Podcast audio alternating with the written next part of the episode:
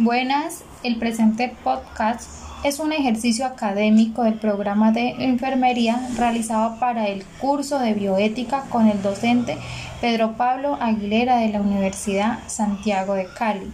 Yo, Dorianira Pantoja, identificada con cédula de ciudadanía 1062-302-830, acepto libre y voluntariamente participar del trabajo con mis capacidades morales, físicas, mentales, emocionales y sociales. Doy mi consentimiento u autorización para que eh, el audio sea publicado y escuchado posteriormente.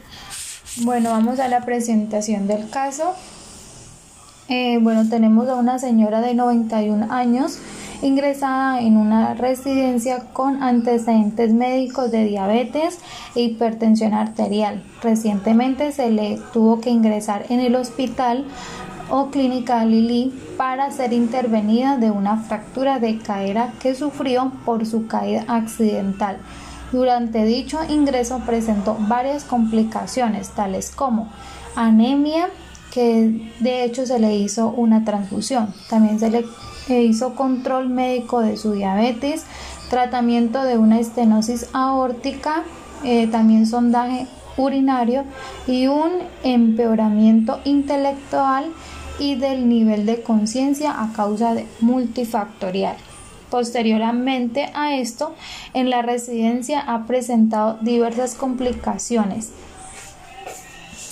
Em, como son descompensación de su diabetes, eh, insuficiencia cardíaca, infección urinaria, que han precisado de varios ingresos ah, hospitalarios, así como eh, continuación del tratamiento ambulatorio en la residencia, con respuesta favorable pero con un deterioro progresivo de la paciente. Actualmente no puede caminar y es totalmente dependiente, es decir, que necesita que alguien le realice sus actividades de la vida diaria. Eh, desde el punto mental e intelectual se ha ido deteriorando con un curso oscilante pero progresivo, hasta el momento de que su médico cree, sin poder afirmarlo, que en este momento sufre una demencia posiblemente de origen vascular. El médico y pues las enfermeras relacionan los empeoramientos y el deterioro intelectual con los episodios de ingreso hospitalario. Eh, el médico y las enfermeras, pues consultantes, consideran que los ingresos hospitalarios, si bien han producido un beneficio clínico, a la vez considerando su efecto desde el punto de vista global, han ocasionado un daño a la paciente al hacer empeorar su calidad de vida.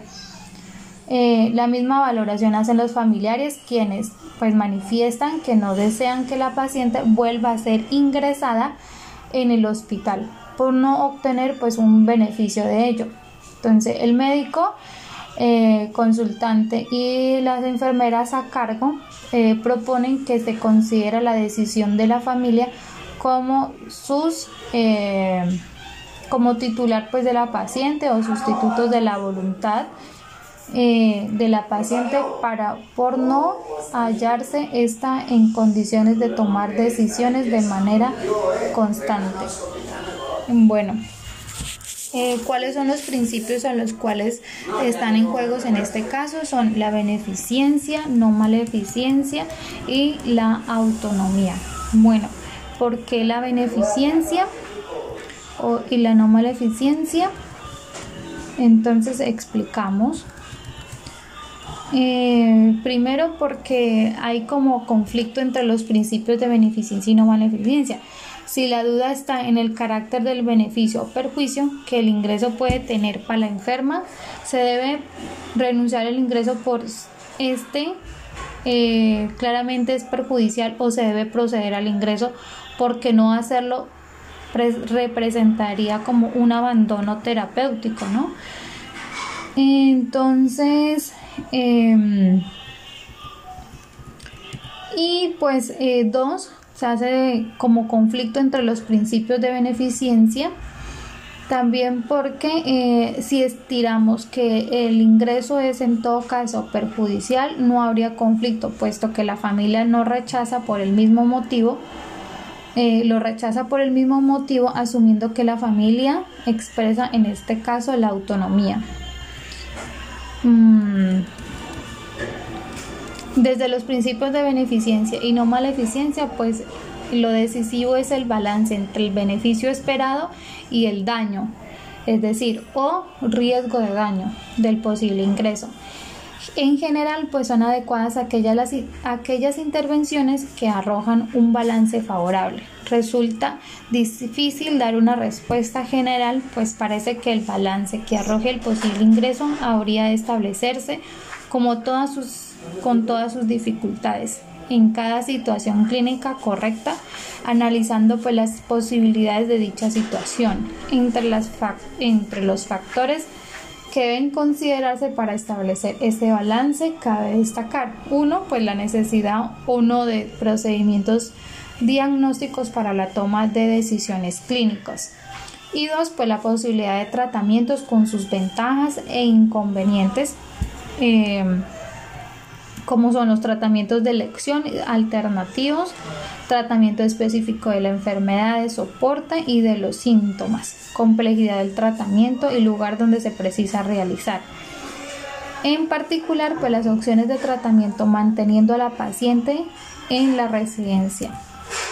El pronóstico y el bienestar esperable del paciente en cada una de las opciones terapéuticas. En el principio de la autonomía, pues en cuanto a la voluntad de la paciente parece pues muy claro, tanto que ella no está en condiciones de expresar sus eh, preferencias fundadas, pues por lo tanto como lo que la familia es la representante moral autorizada de la voluntad, eh, hay además signos indicadores de que la familia tiene un verdadero interés por el bienestar de la paciente o de su familiar. Desde luego, pues en estos casos en que el balance entre beneficio y daño del ingreso no arroja un resultado claro, pues no es interpretable según lo que se estime bueno para la paciente. Entonces, no hay duda de que ha de actuarse conforme a lo que se exija el principio de respeto a la autonomía, es decir, en este caso respetando la voluntad de la familia.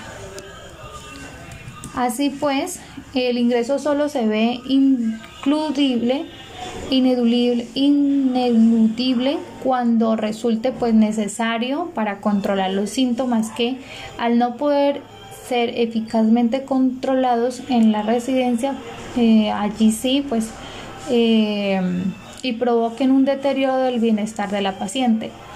Entonces, pero tales casos se cuenta con la aceptación por parte de la familia, la oposición de esta a los ingresos para tratamientos parece respetable, pues se interpreta como la consecuencia de una valoración de los beneficios y daños de ingresos anteriores que arroja el balance negativo. Se considera tanto razonable y legítima. Em, esa fue una decisión colectiva ya que se hizo un comité de reunión entre el médico tratante y las enfermeras que llevan a cargo el caso. Y pues eh, la familia también se tuvo en cuenta para sí mismo tomar la decisión que los tratamientos mientras se pueda se hacen en la residencia de la paciente. Y pues cuando ya si ocurren ya un problema ya que daño de la, de la paciente por X enfermedad o por la enfermedad que ella tiene, entonces se ingresaría nuevamente eh, al hospital. Eh, consideramos o considero pues la ética muy importante para la formación académica ya que pues esa nos debe llevar a una visión integral de los seres humanos que somos pues capaz de enfrentar los problemas en la práctica médica o enfermera.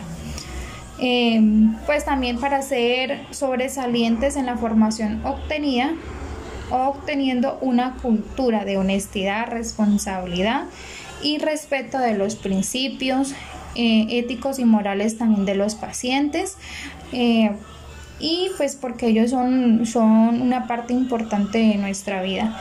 Por último, pues doy las gracias por el espacio definido